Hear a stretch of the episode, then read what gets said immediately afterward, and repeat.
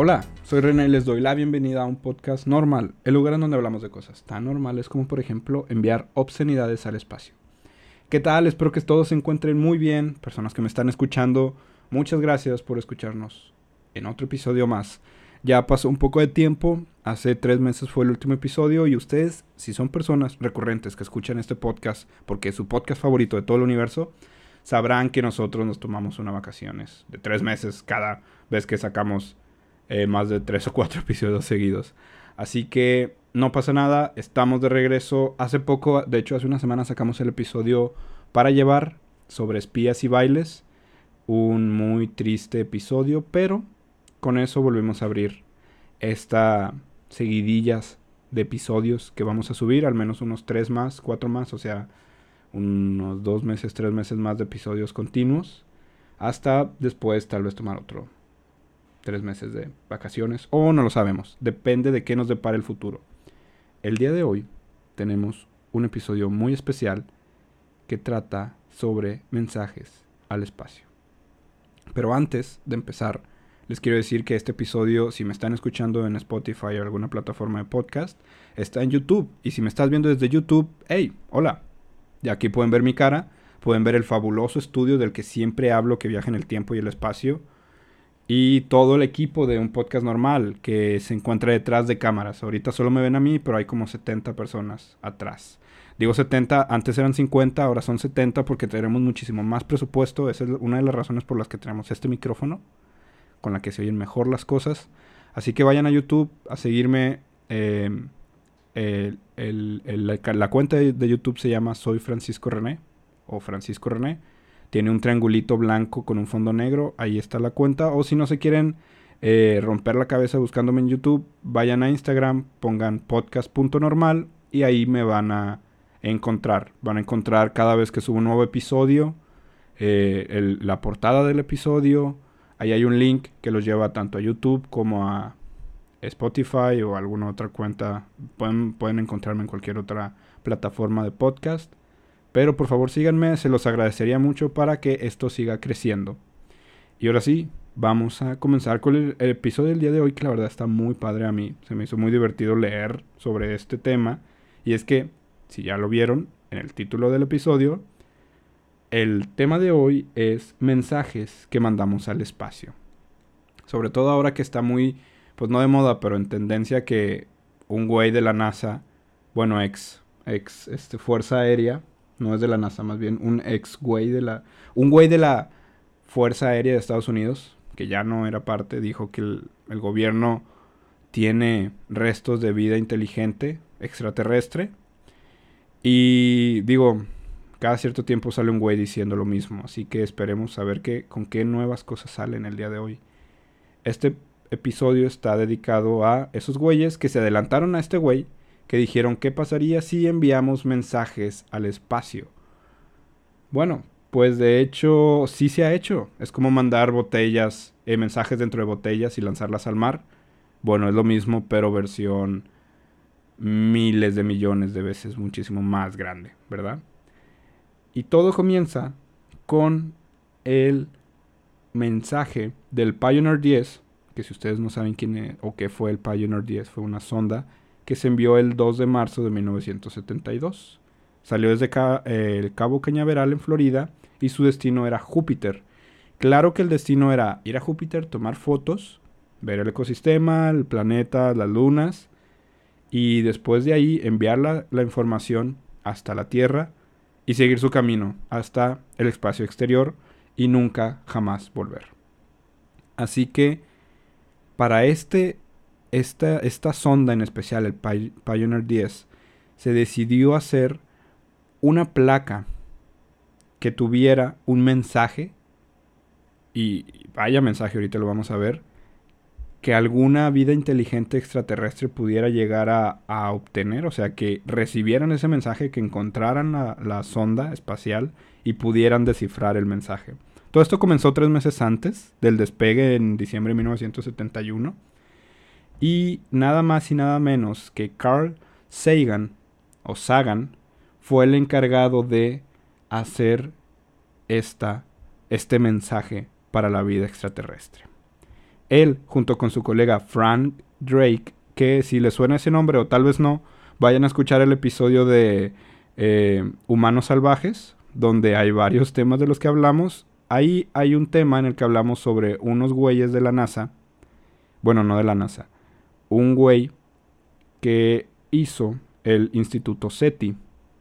Frank Drake es justamente este güey que hizo el Instituto SETI, que mencionamos en ese episodio.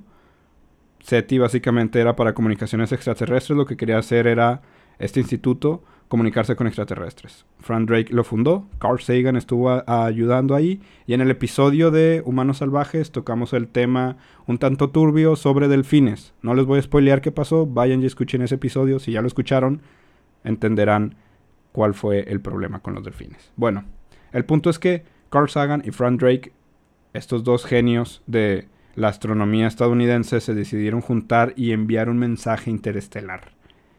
No es nada fácil enviar un mensaje, ni siquiera por WhatsApp, ahora imagínense uno interestelar. Y era un mensaje que tenía que durar no, no miles de años, millones de años, millones de años en el espacio hasta que alguien tal vez fuera capaz, uno, de interceptarlo y dos, de entenderlo. Así que lo primero que tuvieron que hacer, estas mentes brillantes, fue saber, uno, decirles desde dónde habían enviado este mensaje a quien sea que haya recibido el mensaje. Así que generalmente aquí en la Tierra cuando tú ves un mapa o en las telecomunicaciones o en las comunicaciones de un barco de avión se manejan con coordenadas. Ahora, aquí en el mapa ya eh, en la Tierra, perdón, todo está muy establecido de cuáles coordenadas son las que usamos, latitudes y longitudes, pero en el espacio las cosas no son tan fáciles como para medir en latitudes y en longitudes. Y tiene que ser algo que todo ser vivo pueda de verdad llegar a comprender. Vaya, ¿cómo le vas a decir a alguien que es de otro sistema solar que, oye, este mensaje llega del planeta Tierra? Obviamente no saben qué es el planeta Tierra, obviamente no, ni siquiera saben que nosotros existimos, pero tenían que encontrar una manera de que quien fuera que encontrara este mensaje supiera que venía desde el planeta Tierra. Así que lo que hicieron fue que iban a usar algo llamado pulsares.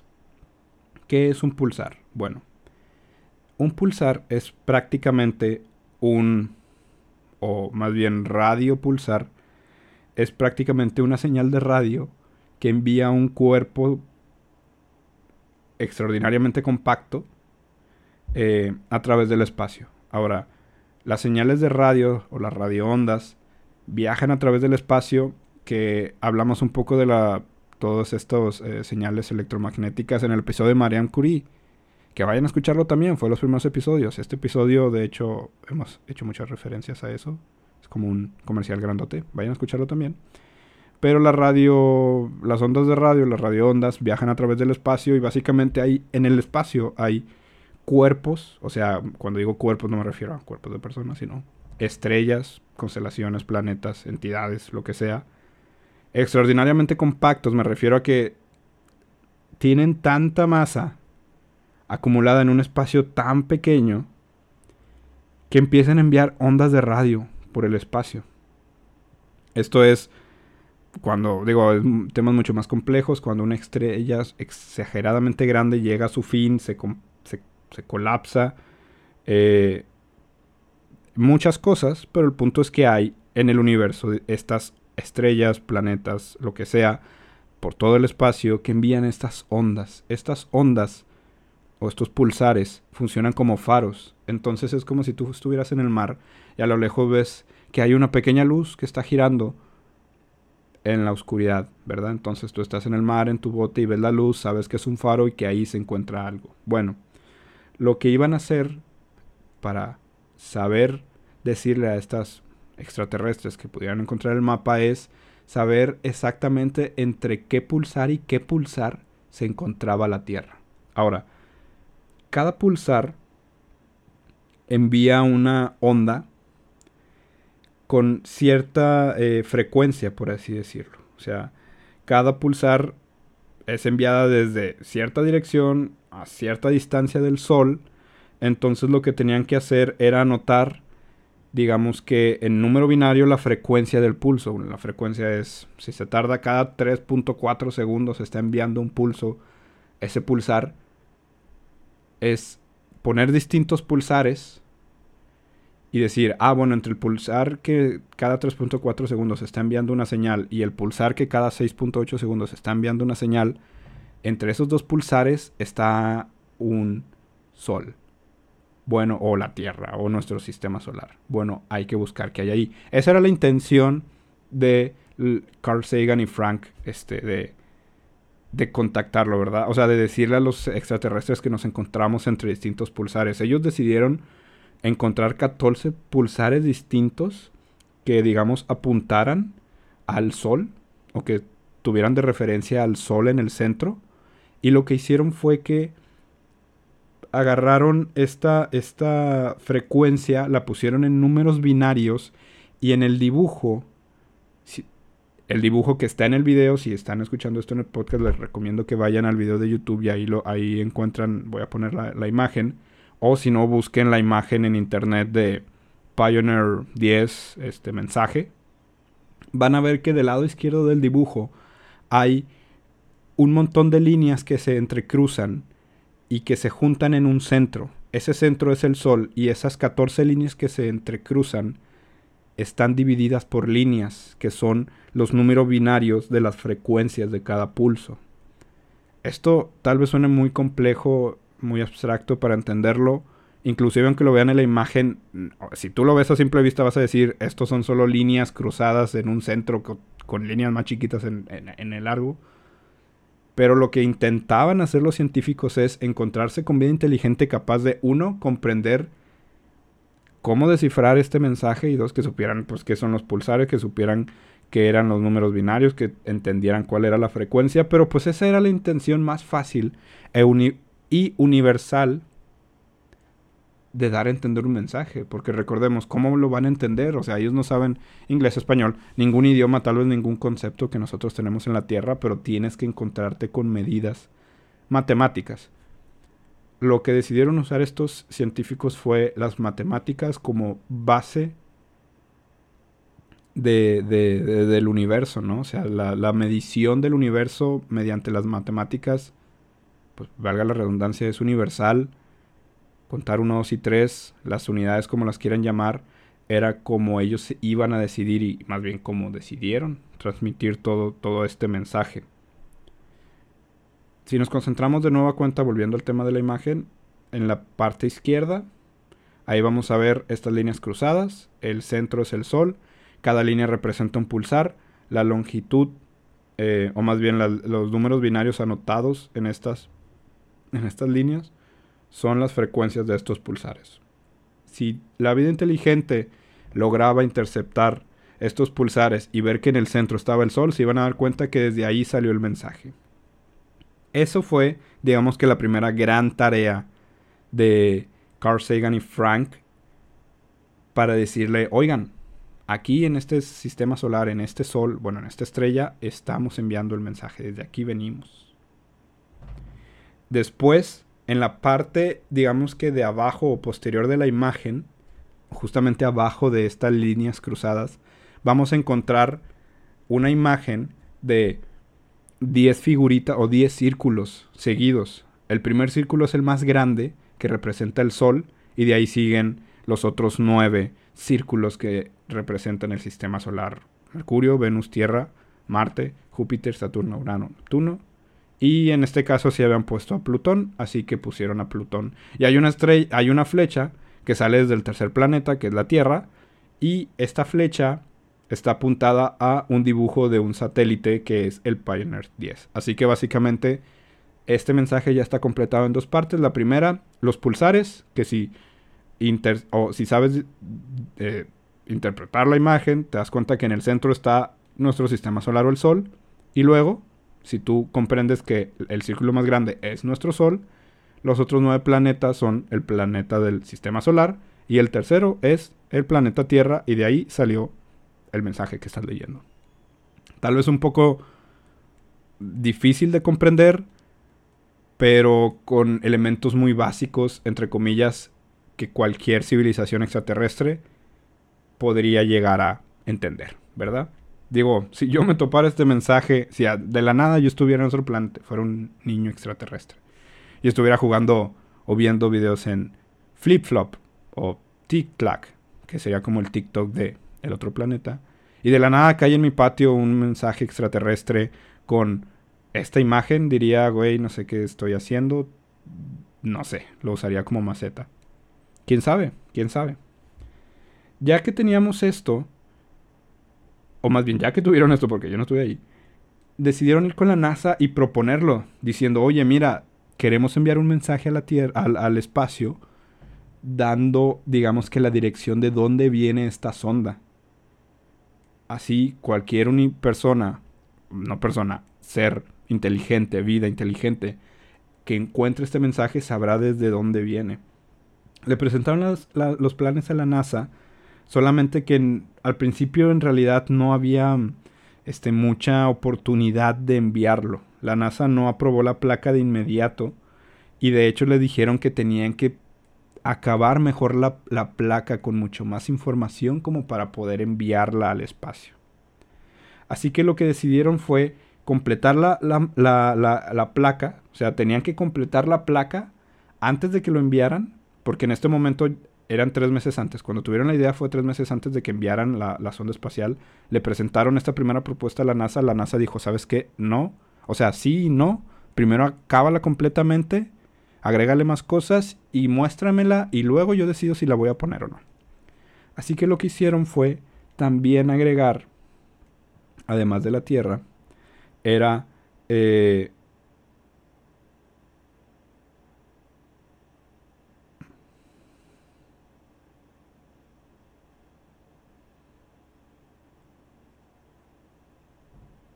además de la Tierra, agregar una manera de medición que usáramos aquí en la Tierra y poner a quienes habitaban la Tierra. O sea, ya tenían de dónde vino el mensaje, ya tenían cuál planeta era desde donde venía el mensaje, ahora teníamos que, tenían que poner quién estaba enviando el mensaje.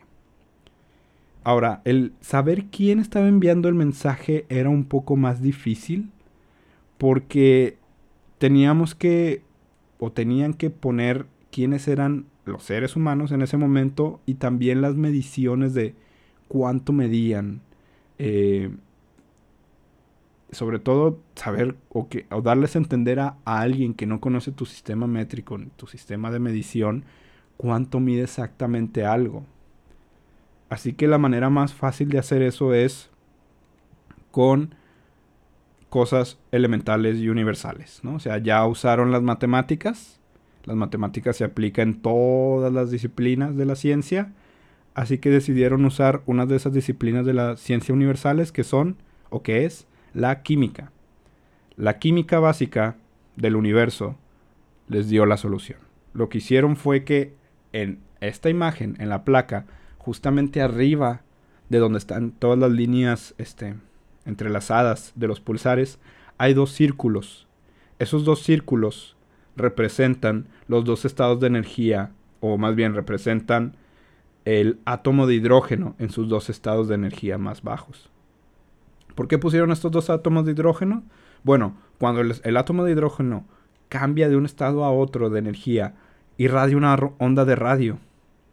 Que, que, que esa onda de radio tiene una longitud y una frecuencia de oscilación. Personas que me están escuchando que tal vez no sepamos o que no sepan, no sé, que no sé qué es una onda, qué es una longitud y qué es una frecuencia, básicamente es una onda, una onda así como una viborita, la longitud de qué tanto mide de punto a punto esa onda y la frecuencia, o sea, es el tiempo, básicamente lo que quería saber era la distancia y el tiempo. Esas iban a ser tus unidades de medidas. Unidad de tiempo era la frecuencia y la longitud era tu unidad de medida. Y esa unidad de medida, o sea, esa radi esa frecuencia, o más bien esa, esa onda de radio que, que emite el átomo de hidrógeno, equivale a 8 pulgadas. Ahora, esto está medido, esto es, esto es universal, o sea, hay átomos de hidrógeno en todo el universo, o sea, no, no solo en el planeta Tierra, en el espacio, no solo cerca del, del planeta, no solo el espacio cerca del planeta Tierra, en todo el universo está compuesto de estos materiales, de estos átomos. Y si esta vida inteligente lograba encontrar este mensaje y sabía sobre química, iba a comprender que, de hecho, la longitud de radio la, onda de radio, o más bien la longitud de esta onda de radio del hidrógeno, era de 8 pulgadas. Esta unidad la agarraron para poder después darle a entender a los seres inteligentes cuánto nosotros íbamos a medir. Así que la última parte de, este, de esta imagen hay dos retratos de dos seres humanos, un hombre y una mujer y la longitud de cuánto mide esa mujer. Entonces lo que hicieron fue que pusieron en un número binario, la mujer mide 8 unidades de, de longitud, que habíamos dicho que eran 8 pulgadas, entonces si mide 8 unidades de 8 pulgadas, mide 64 pulgadas, que es la altura promedio de una mujer en el planeta Tierra, ¿verdad? Y aquí esto es básicamente, si te gustan las matemáticas o la astronomía o la química o cualquier cosa de la ciencia, sé que no le estoy haciendo ningún favor y ningún mérito a cómo lo estoy describiendo, pero prácticamente usaron medidas, usaron cosas universales como la química, usaron cosas universales como la química, la física, eh, los números binarios, las matemáticas, vaya, las matemáticas están en todos lados, para poder explicarle a alguien que no va a entender tu lenguaje, sino solamente matemáticas, desde dónde está un planeta Tierra, o más bien de dónde está el planeta Tierra, cuál es el planeta Tierra y cuánto miden las personas. Les puedo decir que si ustedes ven a simple vista la imagen, lo más abstracto es entender el mensaje con números y matemáticas. O sea, números binarios básicamente hay líneas y horizontales y verticales, este, tienes que saber sobre química, saber qué es el hidrógeno, saber las unidades este, de, la longitud y la, y la frecuencia de onda del hidrógeno. O sea, esas son cosas que una persona normal no sabe, pero esperemos que los aliens sepan, o al menos los científicos aliens sepan. Lo único que sí podemos identificar fácil de la imagen son estas dos figuras del hombre y la mujer. ¿Por qué? Pues porque son hombres y mujeres que nosotros comprendemos, pero esa es la imagen que le vamos a o que le querían mostrar a los aliens para comprenderlo. Y justamente no es lo más contradictorio todos estos números e imágenes lo que causó revuelo en este mensaje, sino estas dos figuras de seres humanos. Y es que la siguiente tarea era demostrar cómo éramos y esto genera más polémica, porque como sabemos aquí en, un podcast normal y en el mundo en general, las personas de todo el mundo son distintas. Distintas no hace necesario recordar por este pues color de pelo, color de piel, altura, medidas, eh, formas, pesos, lo que gustes y mandes, ¿verdad? Básicamente era poner dos eh, cuerpos, por así decirlo, de hombres y mujeres estándar, pero que a la vez tuvieran rasgos distintos, o sea, que no fueran estereotipos de una sola de una sola este, grupo de, de, de, personas, ¿verdad? Y la persona encargada de hacer estas figuras fue Linda Salman Saga, Sagan, esposa de Carl Sagan. Ella era una artista profesional que había estudiado en la Escuela de Bellas Artes del Museo de Boston y era responsable de hacer estas dos figuras humanas y pegarlas justamente en el mensaje. Ella en una entrevista dice que lo que buscara, lo que buscaba esta figura era tener distintos rasgos raciales, o sea, la mujer iba a tener ojos muy almendrados y el pelo liso y el hombre iba a tener un pelo rizado pero una nariz aplanada para que, según ella, fueran más multiculturales. Luego la siguiente pregunta fue, ¿las figuras van a tener ropa? Si van a tener ropa, ¿qué ropa iban a tener? ¿Trajes tribales? ¿De alta costura? Y la respuesta fue no, los vamos a poner desnudos. Así que decidieron poner estas dos figuras de seres humanos, de estas dos personas, o estos dos humanos, desnudos, completamente desnudos, porque pues así todos somos, ¿verdad? Así nos hizo Diosito. Pero después de ahí, digamos que el hecho de que los pusieran desnudos fue lo que más desautó la polémica, porque había el hecho de que los pusieran en posiciones desnudas es cuál es la posición más neutra para poner a una persona que está desnuda. Bueno, pues supongo que parado, con las manos pues en los costados, como si estuvieras así, como si te tomaran una foto desnudo, que no es común, ¿verdad? Pero si, o sea, nada de nudes ni nada de eso, una foto normal desnuda así, con las manos pegadas a los costados, parado. Y así es como se decidió poner a la mujer en esta imagen, pero al hombre se le decidió poner la mano levantada. Entonces se generó un revuelo porque decían, ¿por qué el hombre está saludando, pero la mujer no? ¿Por qué la mujer no puede tener la mano levantada y el hombre las manos en los costados? Una respuesta un poco tonta fue, bueno, es que si todos tienen la mano levantada, los extraterrestres van a pensar que todos andamos con la, por ahí con la mano levantada. Que también luego se batió diciendo, oye, pero pues si el hombre tiene la mano levantada, van a pensar que todos los hombres tienen la mano levantada y las mujeres tienen las manos abajo.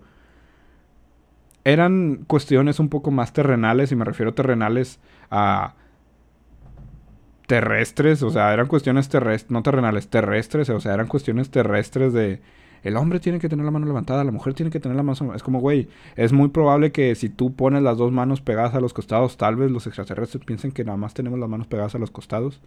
Si tienes la mano levantada, no, se, no saben qué es decir hola, o sea, ellos no comprenden que una mano levantada es un hola. Van a pensar que de hecho el hombre siempre tiene la mano levantada. Tal vez ni siquiera sepan que es una mano.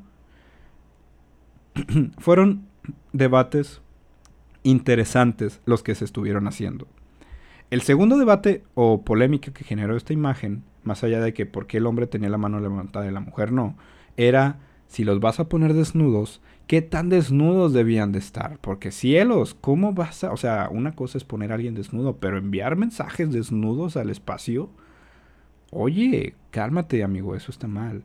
No, la verdad es que sí hubo un gran debate por poner figuras desnudas de personas porque supongo que no teníamos la capacidad como para entender que esto era un mensaje científico y que así es como salen las personas. o sea, ese es tu cuerpo, así, así naces, eso es lo natural, así es tu cuerpo. Pero en 1970, que fue cuando se envió esta imagen, había una corriente muy conservadora y cerrada en Estados Unidos que decían que, ok, si vas a poner a alguien desnudo, que no fuera la mujer. O sea, el hombre sí sale con sus genitales dibujados, pero la mujer no sale con sus genitales dibujados.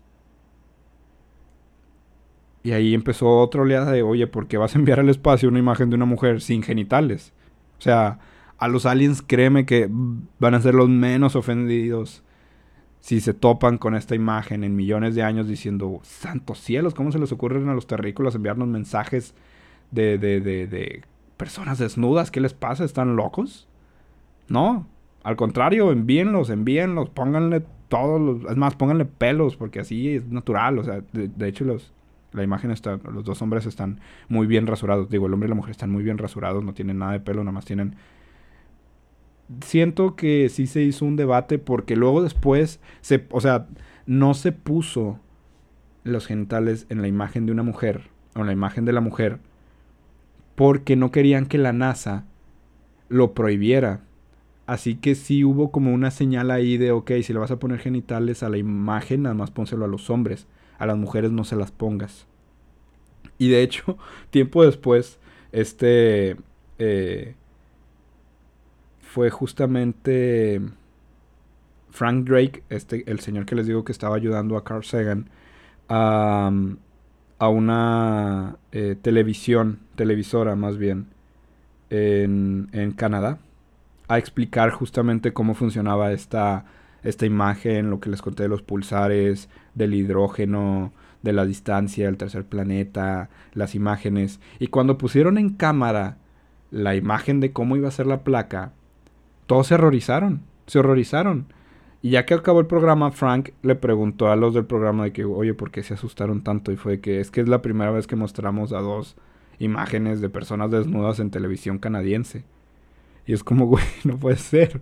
Acá, o sea, es ahí donde a veces yo creo que la sociedad no comprende entre lo que es algo científico y algo moral, ¿no? O sea, a veces la son dos ramas o dos conceptos que no están muy bien emparentados, ¿no? O sea, la moralidad de la ciencia, no, no la moralidad en el sentido de el trato, sino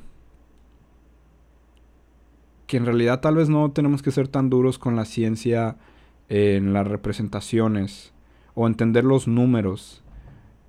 Porque al final la ciencia solo sirve para medir, ¿no? O sea, la ciencia es un, es un método que te sirve para entender, comprender y analizar y en base a eso tú hacer alguna decisión, ¿no?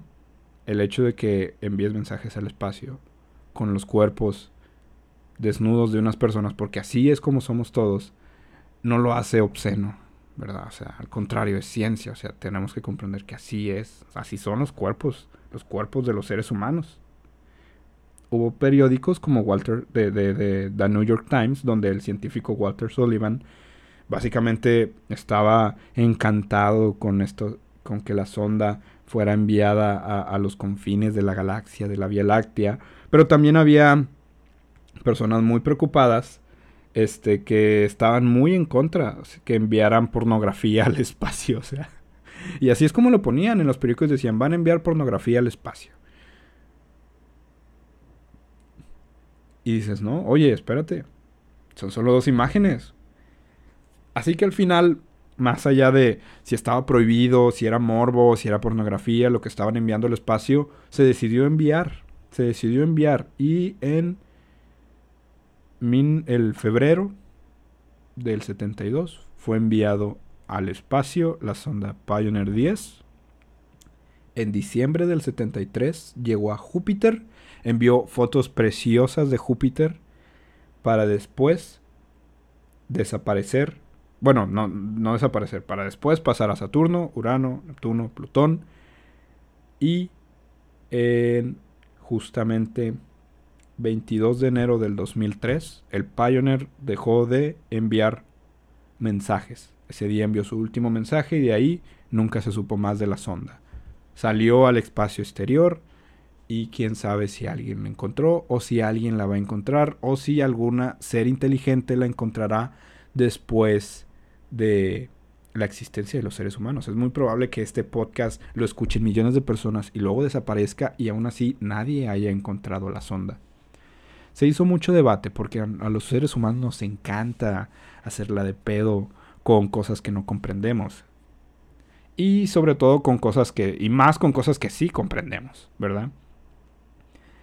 Ese fue el primer eh, mensaje al espacio que fue enviado. Ese fue el primer eh, mensaje al espacio que fue enviado. Pero también hubo una segunda eh, vez.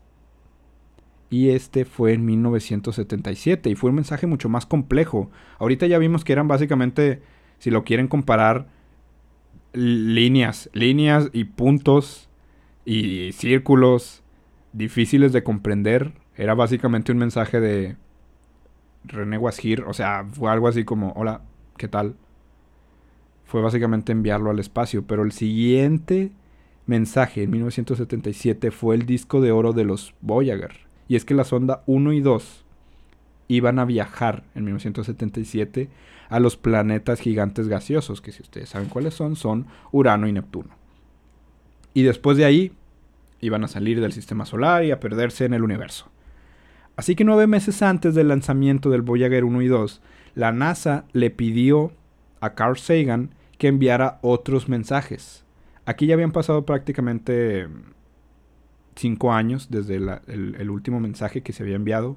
Ahora la NASA se lo pidió a Carl Sagan. Antes, antes no fue la NASA quien lo pidió, de hecho fue CETIS, eh, lo que les mencioné al principio del episodio, quien le solicitó a la NASA si lo podían enviar. Ahora la NASA se lo había pedido a Carl Sagan volvió a hablarle a, este Frank Drake. Y Carl Sagan y Frank Drake volvieron a crear o a idear una manera de enviar un mensaje a la Tierra. Pero ahora ya no iba a ser un mensaje con pulsares, este, líneas, imágenes de desnudos. No, iba a ser algo muchísimo mejor. Lo que querían era enviar música, enviar música desde la Tierra. ¿Y cómo lo iban a hacer? Bueno, esta es una manera muy padre de cómo lo iban a hacer. En ese momento, en 1970, estaba de moda los, las cintas de ocho pistas. Eh, que a mí no me tocó. Yo nunca he visto una cinta de ocho pistas, pero tan pronto como pensaron en eso, desecharon la idea porque no iba a funcionar. Eh, las cintas de ocho pistas son cintas magnéticas. Entonces, si estas cintas las enviaban al espacio, era muy probable que la radiación espacial y los campos magnéticos decidieran, incluso degradaran las cintas. Así que lo que decidieron fue, o lo que se le ocurrió a este Frank Drake, fue usar un disco fonográfico. Un disco fonográfico es muy parecido a un disco de vinil, no es lo mismo, pero son discos que están, eh, digamos que, para no entrar en mucho detalle, son discos con pequeños espacios, huecos y, y, y líneas por las que si tú pones un fonógrafo, o, como funciona un disco de vinil, pones una aguja, empiezas a escuchar. Justamente empiezas a escuchar estas, estas, este, eh, sonidos con los que grabas. Son pequeñas perforaciones que una aguja es tan fina que los roces de estos sonidos hacen un sonido que luego es la música. Digo, no funciona exactamente así, pero en grandes rasgos funciona así. Estas marcas en los discos fonográficos de metal podían durar millones de años en el espacio interestelar. O sea, no iban a ser erosionados estos discos. Y inclusive podían soportar la pequeña o las leves impactos de micrometeoritos que podían llegar a erosionar este disco, pero no le iba a pasar nada. Así que lo que decidieron fue hacer un disco de cobre grande, cubrirlo de oro para que los, los requerimientos térmicos que podía sufrir, o, más bien como que los desgastes térmicos y magnéticos que podía sufrir la sonda cuando salía al espacio, eh, esta, esta capa de oro iba a lograr cubrirlos. Así que decidieron hacer este disco. Básicamente un disco. Un disco, un disco, pues no de vinil, pero sí de vinil. O sea, un disco de vinil de oro. Imagínenselo así, ¿no? Los discos de vinil generalmente suenan a 33 revoluciones y un tercio por minuto. Estos discos de oro iban a sonar a 16 revoluciones y dos tercios eh, por minuto. Es digamos que un poco más despacio iban a perder cierta em, fidelidad de audio, pero nada grave. Nada grave, o sea, iban a lograr enviar música al espacio, o sea, y eso es una hazaña. Vaya, de, de nueva cuenta, o sea, ¿qué tanta inteligencia en una vida extraterrestre tiene, tienes que esperar que tenga para poder saber cómo funciona el disco fonográfico. O sea, son cosas que tal vez para nosotros es sencillo interpretar o entender, e incluso obsoleto, pero son cosas que tienes que saber que la persona, o no persona, el ser inteligente que la encuentre, debe descubrir cómo poder interactuar con eso, ¿verdad? O sea, creo que no lo comenté, pero de hecho el, el mapa, o sea, el primer mapa o la primer mensaje que hizo Sagan de los pulsares y los desnudos, era una placa que estaba pegada en el Voyager. O sea, ahí estaba pegada, no estaba viendo hacia afuera, sino digamos que estaba pegada, o, no oculta, pero viendo hacia adentro de la, no adentro, pero hacia adentro de la nave. Entonces tenían que recuperar la nave los extraterrestres, desarmarla y ver que ahí estaba la placa. Era como, pues no sé, como si fuera una placa de, de, de, de como una firma, ¿no? O sea, es como que estás desarmando un carro y ves que allá ahí como que alguien le escribió algo o dejó una firma o lo que sea, era más o menos eso. Aquí iban a ser discos que iban a estar pegados, o sea, no iban a ser discos dentro de una caja, dentro de un paquete para que, ay, mira un disco de vinil. No, eran cosas que iban a estar pegadas a la nave y que iban a sufrir, pues, la, eh, ¿cómo se llama? El despegue de un cohete y, y salir al espacio y estar ahí a la intemperie del espacio exterior. O sea, eran cosas complejas. Y aquí vino la, cosa quizá más este, difícil de hacer. No, no era encontrar el material perfecto, el oro perfecto, sino qué canciones o sonidos ibas a poner en una pista de casi 90 minutos de música. Imágenes, también tenía imágenes, tenía poco menos de 100 imágenes. No sé exactamente cómo iban a, leer la imagen, o sea, para la imagen sí tenías que hacer un procesamiento, tener un equipo con procesamiento un poco más fuerte. O sea, obviamente un fonógrafo no es capaz de decirte una imagen, pero si las seres inteligentes podían leer el disco, iban a darse cuenta que también tenía imágenes. Pero lo importante era la música.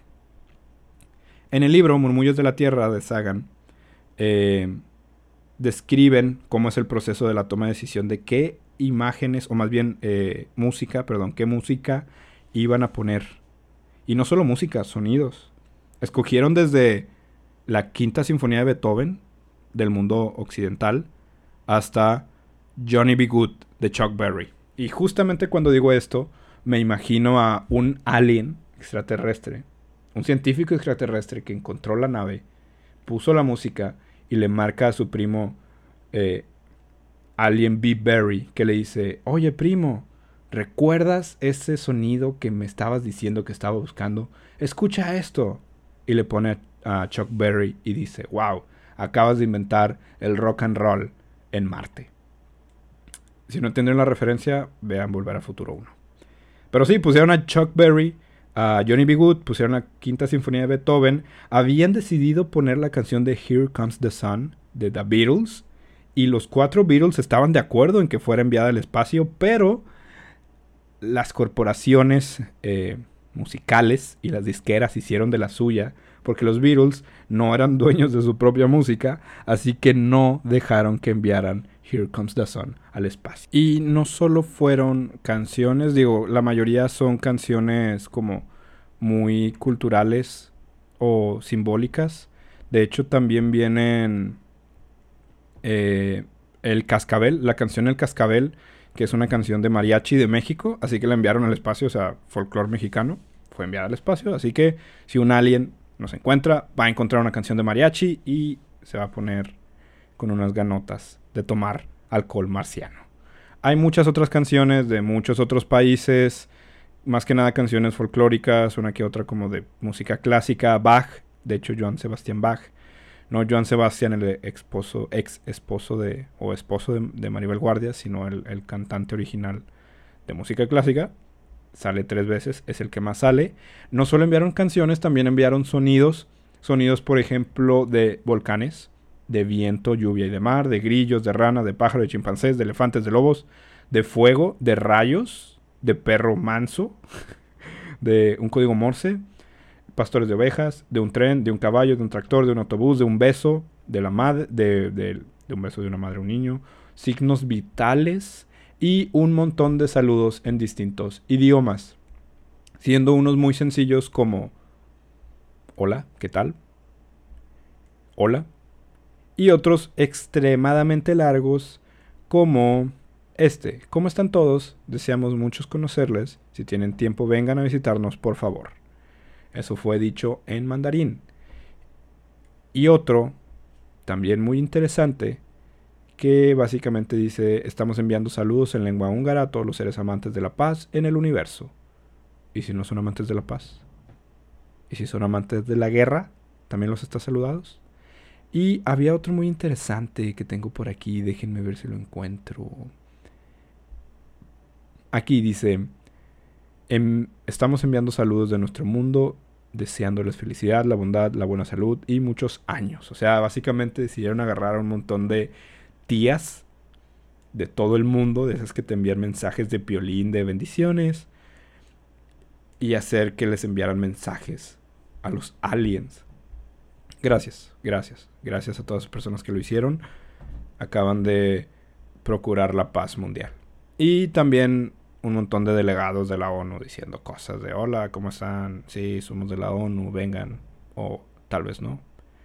Entonces fue básicamente todos estos 90 minutos llenos de sonidos. Y hay quizá... Eh, bueno, fueron 118 fotografías, 90 minutos de música, 55 idiomas humanos incluso un lenguaje de ballena, ballenas, por si, pues ¿por qué no? Por si saben hablar cetáceo, o sea, Dory sabe hablar cetáceo, cualquiera en el universo sabe hablar cetáceo, es probable que que las ballenas les han dicho, ¡huevos! No, no es cierto. Es probable que las ballenas hayan dicho, hola, ¿qué tal? Somos las ballenas, bendiciones. Escogieron una tía ballena para enviar mensajes.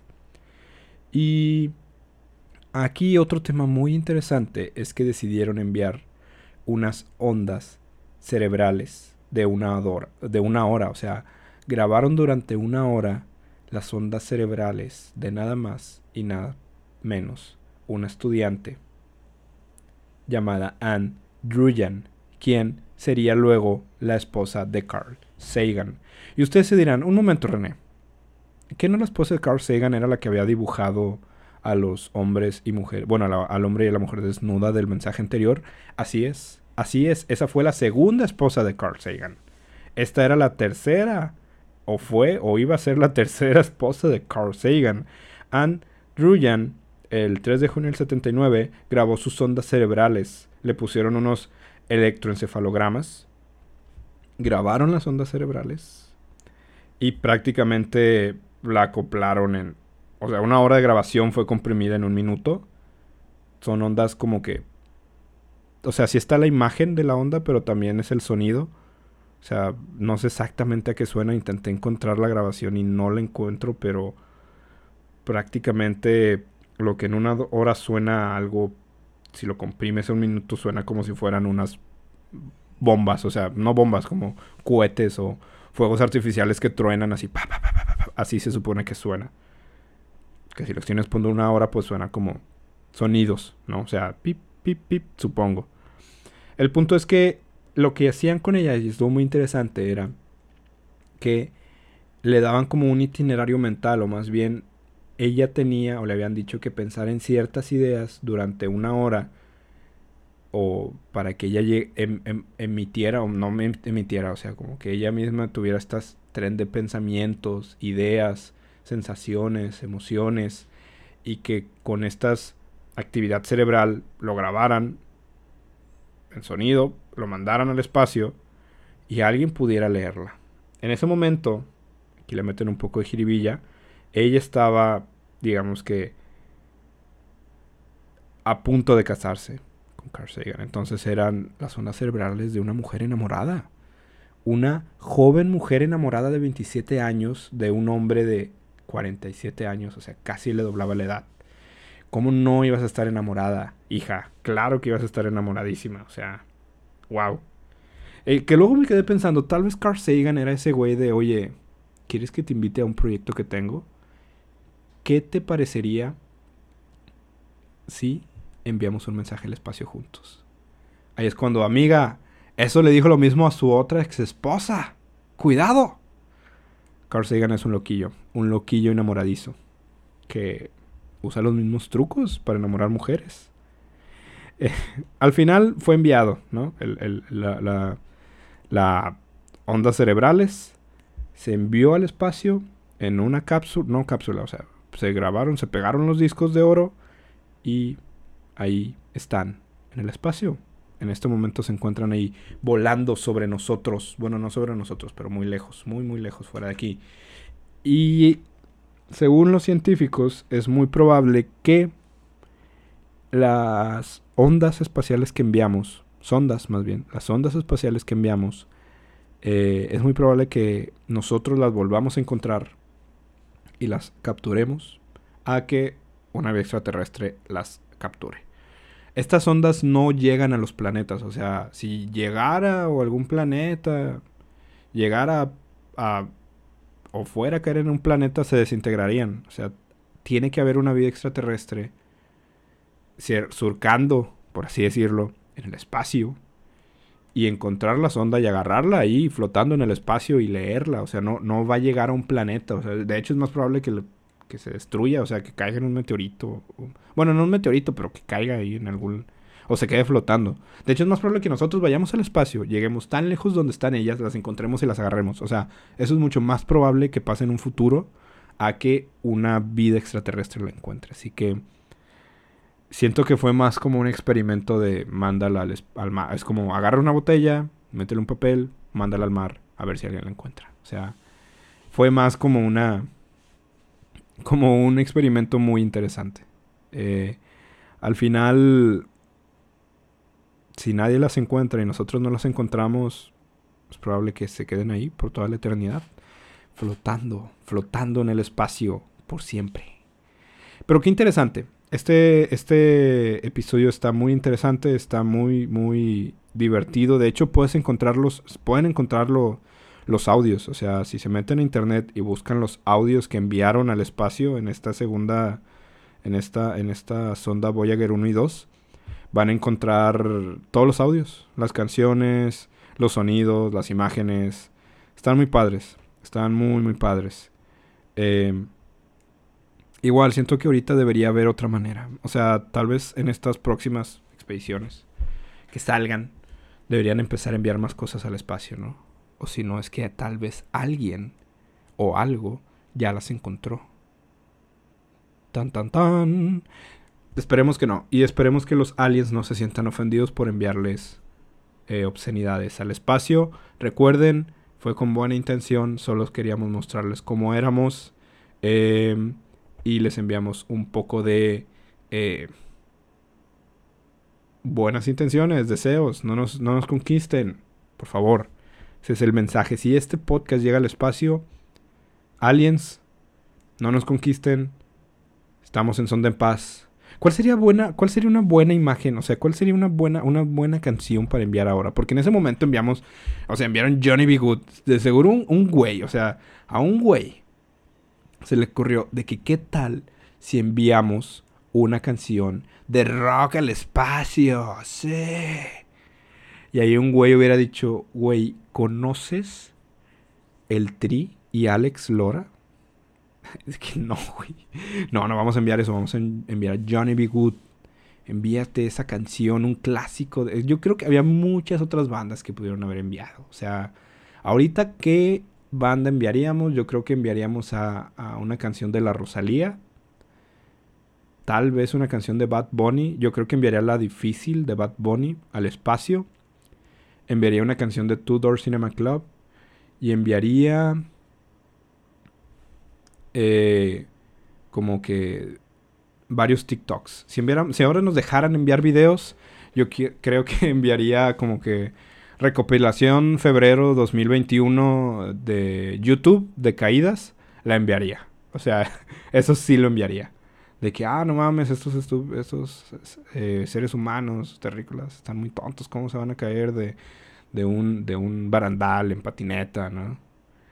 Eh, o unos TikToks virales, de seguro, de seguro. O sea, tal vez toda la segunda temporada de La Casa de los Famosos, para que se hagan fans de Wendy y de Team Infierno. Eh, y, ¿Y cómo, cómo, o sea, cómo le explicas a un alien de que, güey, aquí en la Tierra hay hay este, unos güeyes que por propia voluntad deciden meterse como por un mes y medio o dos a una casa y vivir ahí y eliminarse solos. Y la gente los ve, pero ellos no saben o, ellos no ven que los ven, pero todos sabemos que o todos los estamos viendo. O, o cómo le explicas a un alien de que, güey, aquí, aquí hay un güey que que te abre la puerta cuando vas a, un, a una tienda. Y por abrirle la puerta le, le, puedes dar dinero porque te abrió la puerta. Y tal vez te pregunten, oye, pero tú no te puedes abrir la puerta solo. Sí, sí, pero él te abrió la puerta, así que ahora le tienes que dar dinero.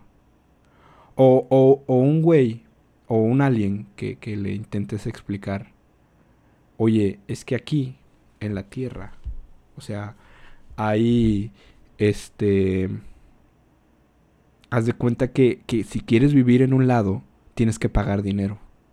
Es como, en serio, no puedes nada más construir. No, no, no. O sea, si tú quieres vivir en un lado, le tienes que pagar a alguien para vivir.